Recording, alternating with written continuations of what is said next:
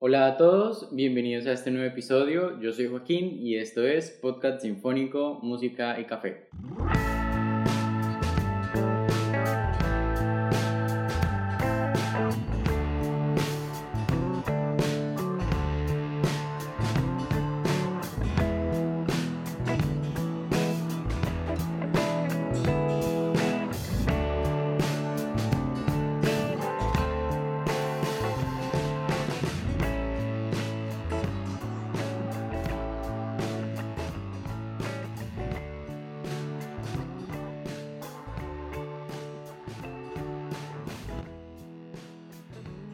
Hola a todos, hoy volvemos a encontrarnos en nuestro podcast semanal. El tema que traemos hoy es sobre la música programática y un poco de programación neurolingüística. Esta semana contamos con un invitado nuevo, él es mi hermano Juan Guillermo, él también es músico de aquí de Villavicencio y pues espero que junto con él podamos hacer de este rato un poquito más agradable para todos ustedes, los que nos están escuchando. Bueno, Juan Guillermo, pues primero cuénteme un poquito. Yo lo sé, pero las personas que nos están escuchando tal vez no. Eh, ¿cómo, cómo, ¿Cómo llegó a la música? Bueno, pues yo llegué a la música por mi familia, más que todo pues porque mi familia ha tenido bastantes músicos, ha tenido varios músicos y mi hermano es uno de esos. La verdad es que todo fue con una secuencia, una secuencia porque teníamos una prima que tocaba corno. Y ya después Sophie. Después mi prima tocaba violín, después mi mamá también tocaba violín. Supongo que también por mi prima. Y pues yo no podía hacer el feo. Y me terminó gustando. Pero obviamente me gusta más la viola. Ah, sí, actualmente es violista. Y pues lástima que. No mentiras, no, nada de odio a las violas. Suena muy bonito. Bueno, ya para entrar un poco más en, el tema, ¿qué es la música programática? ¿no? Porque es, algo bastante chévere para, entenderlo y, y charlar un poco sobre el tema. La música programática es aquel tipo de música instrumental muy utilizada para la cinematografía, que nos permite y nos transporta con su sonoridad a distintas escenas en un patrón de emociones. Según mi punto de vista, de una manera más sencilla, es la música que busca describir una situación o escena según el pensamiento de un autor. Hay que, primero, antes de seguir, eh, quiero aclarar este pequeño punto, que la mente de las personas, de nosotros, está condicionada para responder a de una determinada manera ante la percepción de los distintos estímulos que llegan a nuestro cerebro, ya sean colores, música, como lo mencionaba Juan Guillermo. De allí vienen, nacen las técnicas de la programación neurolingüística, que es un tema que vamos a, vamos a tocar bastante aquí, que se enfocan en el trabajo con las modalidades de los sentidos y que hacen énfasis en la importancia psicológica de los estímulos. Bueno, otra cosa que es importante en este tema son los colores en la programación neurolingüística como dato curioso les voy a compartir según el PNL, que es la programación neurolingüística, de acuerdo al significado que tienen. Se han establecido relaciones entre cada color y las emociones que despiertan pues a través de muchos estudios, pero bueno, aquí van algunos de ellos. El azul representa la estabilidad y profundidad por su evocación del mar y el cielo, o sea que al ver el cielo y el mar nos reflejaría tranquilidad a la hora de usarlo, digamos, en un anuncio publicitario. El verde es el color de la naturaleza que representa la fertilidad, el crecimiento, la frescura y la armonía, que nos hace sentir como, como en paz. El negro es una expresión fuerte de poder, formalidad, muerte y misterio, que creo que ese es un color que lo hemos venido viendo por lo menos en el Halloween, es muy usado para los disfraces cuando vemos el negro, pues ya hacemos referencia, o sea, nuestra cabeza de una vez imagina y empieza a pensar en todo este, toda esta programación neurolingüística que nos han venido metiendo en nuestras cabezas y nosotros sin tener idea que pues esa es la gracia de la programación neurolingüística, ¿no? El rojo tiene un impacto visual alto, invita a la acción y abre el apetito. ¿Ustedes por, ¿Acaso ustedes por qué creen que los comerciales de Coca-Cola vienen en rojo? Ahí está un datico curioso. El amarillo es un color luminoso que genera la segregación de serotonina en el cerebro. La serotonina es una hormona que genera felicidad, que representa alegría y creatividad. Por eso es que, no sé si ustedes han visto, pero los programas de construcción, la mayoría son amarillos. El violeta es un color de la resolución de problemas. Su exceso causa desconfianza, porque entonces ya todo va a parecer muy fácil y no vamos a entender qué es lo que está pasando. Pero bueno, de ahí quedan unos pocos, pero como estos ejemplos, cada color ha sido relacionado con alguna emoción, sensación o sentimiento, pues para el desarrollo de la programación. Los ejercicios que trabajan con el significado de los colores desarrollan imágenes y anclajes adecuados a cada situación. Y también existen colores llamados personalidad entre comillas de la programación neurolingüística de acuerdo a los tipos de personas, ¿no? O sea, esto va dependiendo porque no, a no todos no todos usamos y entendemos las cosas de una misma manera, pero entonces lo que busca este tipo de, este tipo de programación es lograr llegar a todas las personas, así sea de forma distinta, pero llegarles técnicamente.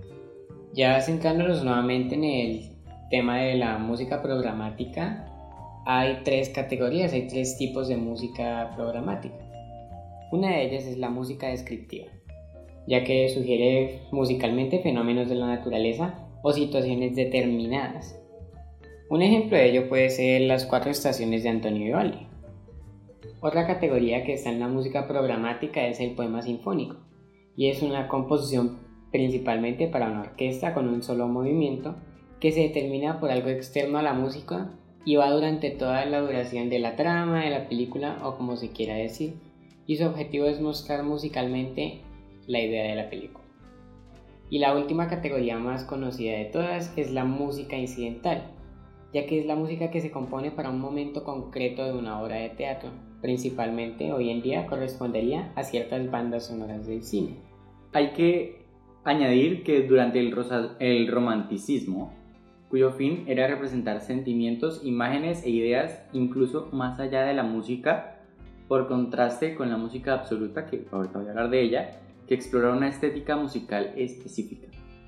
La primera tiene como referente la realidad, en tanto que la segunda alude al lenguaje musical en sí mismo. O sea, si se permite la comparación, la música programática es a la composición musical por su grado connotativo, lo que la poesía a la creación literal. Para ser exactos, pues la música programática busca representar más que solo sonidos armónicos, el clima, un río, una batalla, un sentimiento, un poema, y con ello pretende evocar algo en el interior del que escucha. En la época del clasicismo, que busca el orden y la claridad, que demuestra en sus melodías y armonías muy simples, probablemente una de las obras más famosas de todas es una de las sinfonías de Joseph Haydn, que él mismo podemos denominarlo como música programática, ya que en una ocasión declaró que en una de sus primeras sinfonías representaba la conversación entre Dios y el pecador. También podemos encontrar en que el periodo barroco, que tal vez una de las obras más famosas que todos conocemos son las cuatro estaciones de Antonio Vivaldi, un conjunto de cuatro conciertos para violín y una orquesta de cuerda que ilustra las estaciones del año con lluvia, el zumbido de las moscas, vientos helados, esquiadores sobre hielo y muchísimas más cosas.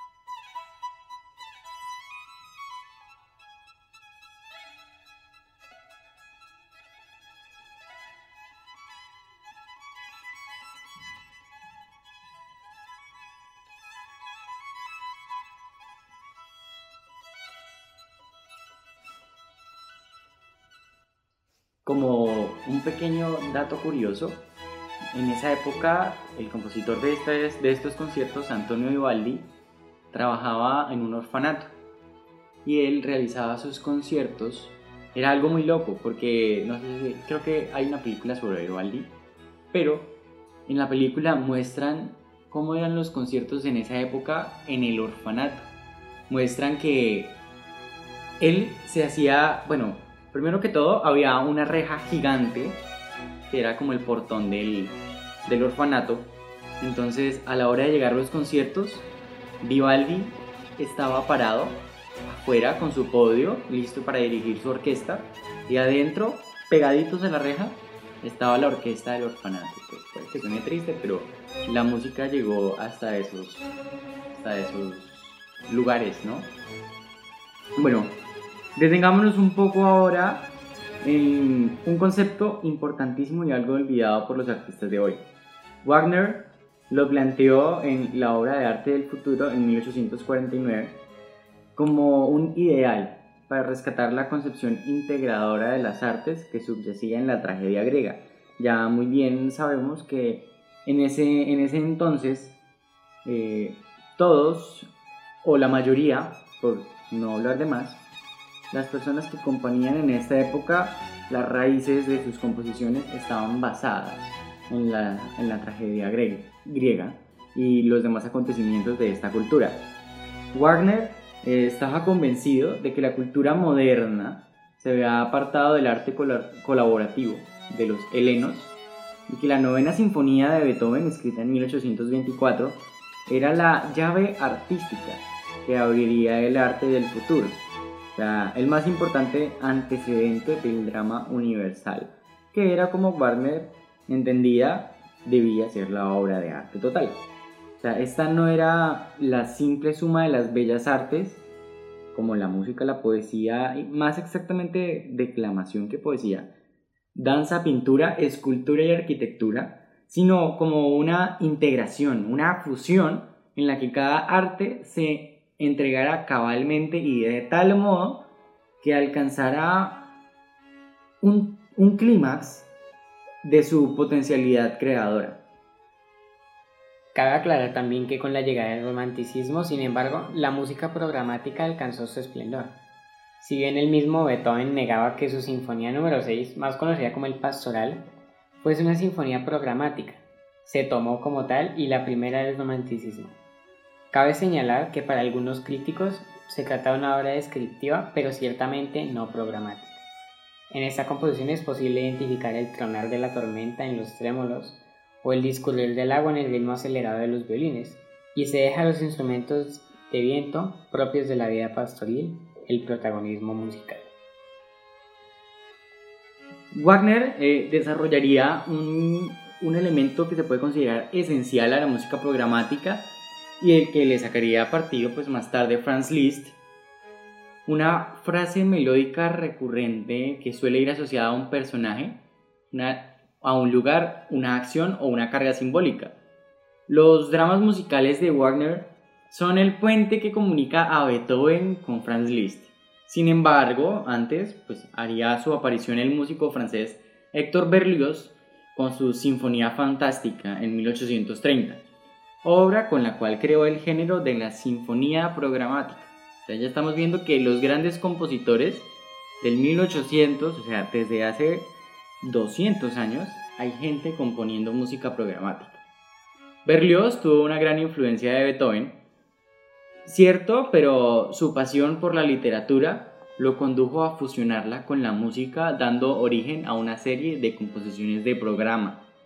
Finalmente, la otra gran figura de la música programática de la primera mitad del siglo XIX era el compositor húngaro Franz Liszt, quien crearía el poema sinfónico a partir de la influencia de la literatura, Berlioz, Wagner, Paganini, Chopin y Beethoven.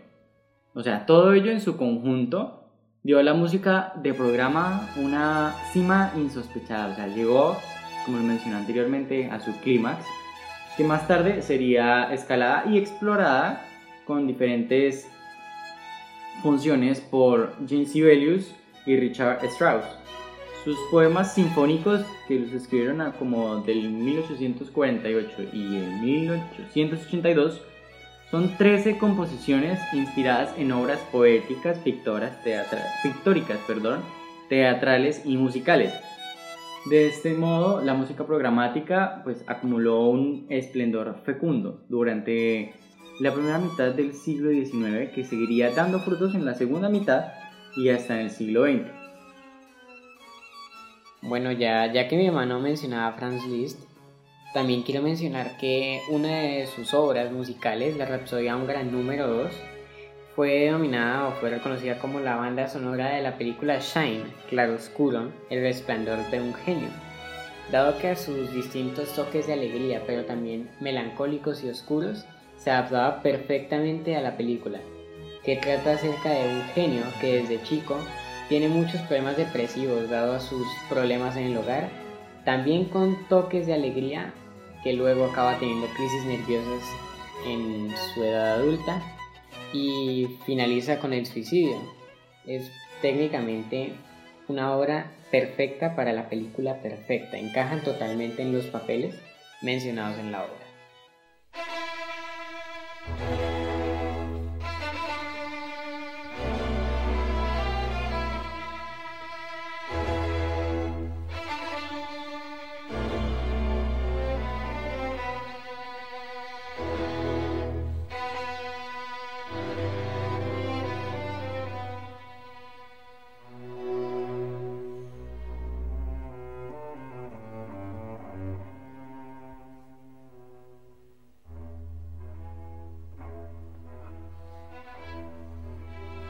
Otro ejemplo, que incluso creo que es de los más famosos, es la Obertura de 1812 del compositor ruso Tchaikovsky.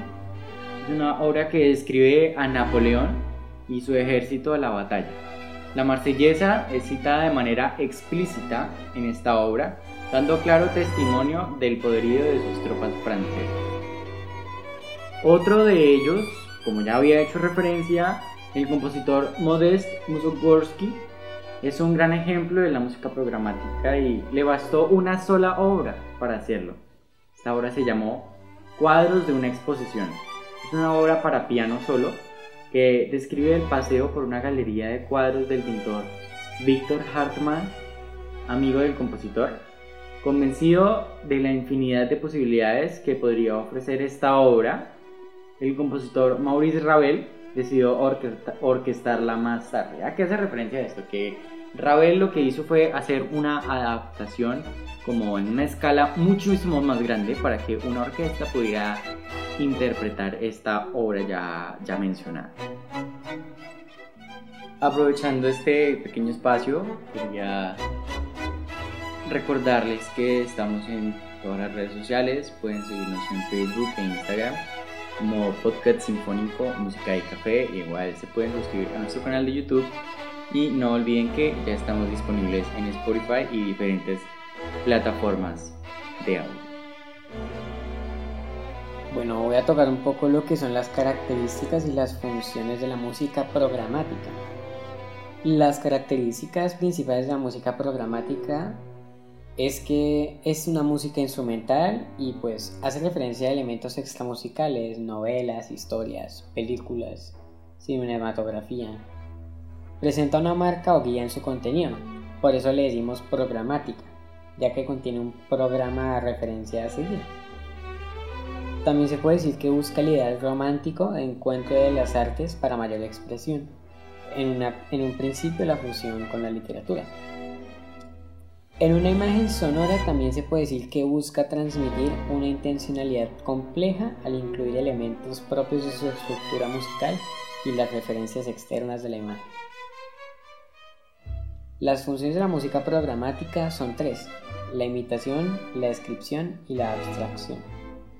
La imitación consiste en que los instrumentos simulan fenómenos sonoros de un personaje o una escena, los susurros, los pasos, los cantos de pájaros, hacen una referencia explícita al elemento externo sonoro. La descripción incorpora elementos musicales que describen una idea o una escena que no son sonoros. Por ejemplo, en un amanecer podría escucharse registros graves que se fusionan con agudos para dar a entender el paso de la oscuridad a la luz, así como cantos de pájaros y muchísimas más cosas, efectos armónicos de disonancia para generar tensión y de consonancia para suscitar esposo. La abstracción, por último, incorpora motivos repetidos o interpretaciones del elemento externo como estados de ánimos, un viaje o una batalla se puede utilizar el simbolismo instrumental como violines, que es el centro de atención o el protagonismo, los metales, el poder, la ceremonia, los llamados a larga distancia, las órdenes, las maderas, el campo amoroso, el cálido y juguetón, y la percusión es el estruendo, la sorpresa, la amenaza, la antigüedad o la oralidad. Como ejemplo les podemos dejar la Sinfonía número 2 de Gustav Mahler como música descriptiva una obra que se basa en el drama poético Tsiadi del polaco Adam Mickiewicz. Como un dato curioso, los compositores más reconocidos de esta época, como ya los he ido mencionando, fueron el francés Héctor Berlioz, el húngaro Franz Liszt, fueron los, por decirlo así y llamarlos, los líderes de este tipo de música. Algunos de los más recordados también son el compositor noruego Edvard Grieg, Jean-Philippe Romieu, Martin Pearson, William Byrd, un compositor italiano llamado Luciano Berio, un compositor alemán llamado Karl-Heinz Stockhausen, otro que se llama Morton Subotonic y el alemán Richard Strauss, que es uno de los compositores más grandes de hoy en día, que muchos de ustedes habrán escuchado pronto los valses de Strauss, son obras bastante hermosas que si no las han escuchado, pues ahí abajito están para que las escuchen. Bueno, eh, ya para terminar, recordarles que los enlaces de las obras que estuvimos poniendo durante el podcast están aquí abajito para que vayan y les peguen unas revisadita si ustedes quieren eh, esperamos que hayan disfrutado de este pequeño capítulo, que se hayan tomado un buen café y que hayamos podido llegar a ustedes de la mejor manera. Muchas gracias por escucharnos y esto fue Podcast Sinfónico, Música y Café.